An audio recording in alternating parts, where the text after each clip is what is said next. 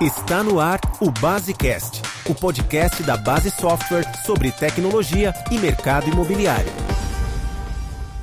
Bem, pessoal, estamos aqui hoje com Elaine Rodrigues, consultora de suporte e coordenadora dos cursos online da Base Software. E o assunto que nós vamos tratar hoje é um assunto muito interessante para todas aquelas pessoas que estão envolvidas com a administração de condomínios e locações de imóveis que é exatamente falar sobre é, inadimplência, né? controle de inadimplência. E é um momento interessante de falar sobre isso, porque nós vivemos um cenário econômico hoje bastante confuso aqui no país, e a gente sabe que um, um dos efeitos é exatamente o aumento da inadimplência, e, e isso afeta naturalmente a, a, a, locação de imóveis e a administração de condomínios. Então vamos falar aqui com, com a Elane sobre, sobre esse tema. Oi pessoal, boa tarde. Vamos falar aí um pouquinho sobre as cartas, né? O controle da inadimplência. E uma coisa que a gente tem que tomar cuidado são com os modelos de carta. É, geralmente as administradoras trabalham com alguns modelos, é, com quantidade de dias, né, para é, quantidade de dias específicos de inadimplência e você faz um modelo. Então, por exemplo, eu tenho, posso ter um modelo com 15 dias após a data de vencimento do, do boleto, eu posso ter modelos com 30 dias e 45, e isso aí vai de acordo com a necessidade de cada administradora. É, uma outra coisa também importante é a questão do follow-up. Como você vai fazer o controle da emissão dessas cartas? Então, quando eu gero uma carta de cobrança, eu faço a emissão dessa carta, é importante você controlar isso e registrar é, quem foi, é, quem emitiu esse, essa carta, de repente a data e o horário, o funcionário que fez essa geração. Até mesmo porque você pode fazer o controle disso na internet, é, enviar esses relatórios para a internet, onde o síndico vai poder ver é, quem já foi cobrado, né, para quem ele já enviou a carta é, com dia, horário e até o funcionário da administradora. Muito bem, Elânia. É, mais alguma, algumas questões aqui para esclarecer um pouco mais sobre a questão das caixas de cobrança. É, então você comentou aí realmente uma, uma, um processo muito interessante que é aquele de dar mais transparência na cobrança, onde a administradora ela não só ela ela, ela faz a cobrança através das suas cartas, é, mas ela também apresenta isso para os seus clientes, normalmente através da internet, o esforço que ela está fazendo para fazer essa recuperação. Agora, com relação a essas cartas, é, existe um cuidado que tem que se ter, não é?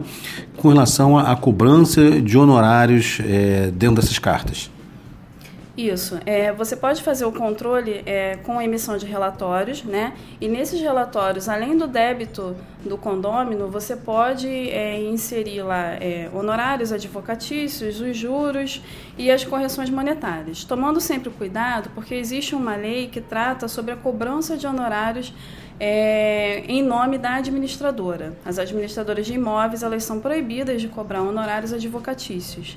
Então, o que pode ser feito é criar um nome de uma empresa que a gente chama de empresa cobrança, ou até mesmo é, emitir os relatórios em nome de um advogado, para que vocês não tenham problemas com relação a esses honorários. Ok, perfeito. Esse é um cuidado realmente muito importante e realmente os administradores têm que ficar bastante atentos a, esses, a essa situação. Bom, é, e que, outros, que outras rotinas, no caso, é, controle de multas, juros, relatórios, é, seria importante nessa rotina de administradora? Bom, você tem que, é, você pode gerar acordos, né, é, onde você faz o parcelamento desse débito e tomando sempre cuidado que quando a pessoa não faz a quitação total desse débito, né, você tem que controlar esses recibos que foram inseridos no acordo principal, no primeiro acordo, é, descontando as parcelas que foram pagas para que você consiga fazer um novo acordo. Então é muito interessante, você é importante fazer esse controle da, desses acordos é, extrajudiciais, né, acordos amigáveis que são feitos dentro da administradora, para que você não perca os recibos originais. Se aquele condômino é, não fizer o pagamento de todas as parcelas do acordo, você tem como voltar os recibos originais e refazer esses acordos, é, cobrança amigável ou acordo extrajudicial. Tá ok, tá ótimo. É, então, esse, esses recibos que foram os recibos que originaram o, o, o, débito, né? o débito original, eles, eles, eles não podem ser excluídos, mas eles também não podem aparecer nos relatórios de inadimplência, correto? Correto.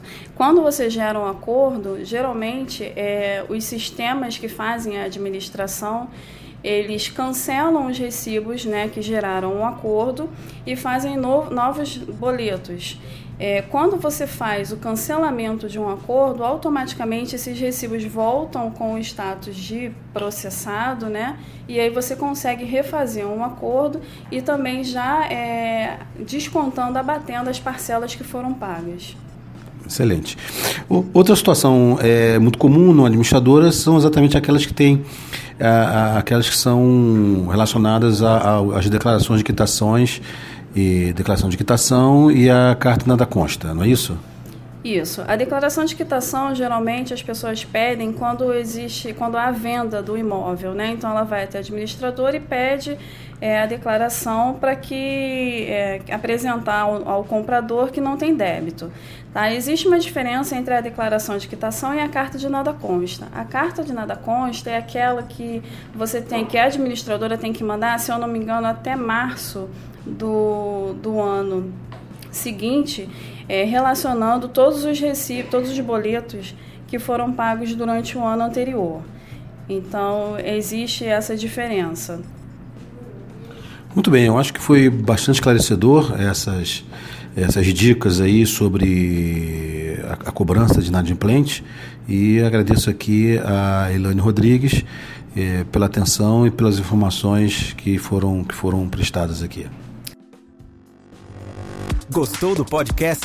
Não esqueça de assinar gratuitamente em www.basesoft.com.br/podcast para receber os novos episódios automaticamente no seu celular. Ah, só mais um recado. A Base Software está no Facebook, Twitter e LinkedIn, além de postar matérias, notícias e vídeos no Base Blog. Veja como acompanhar nosso trabalho em www.basesoft.com.br.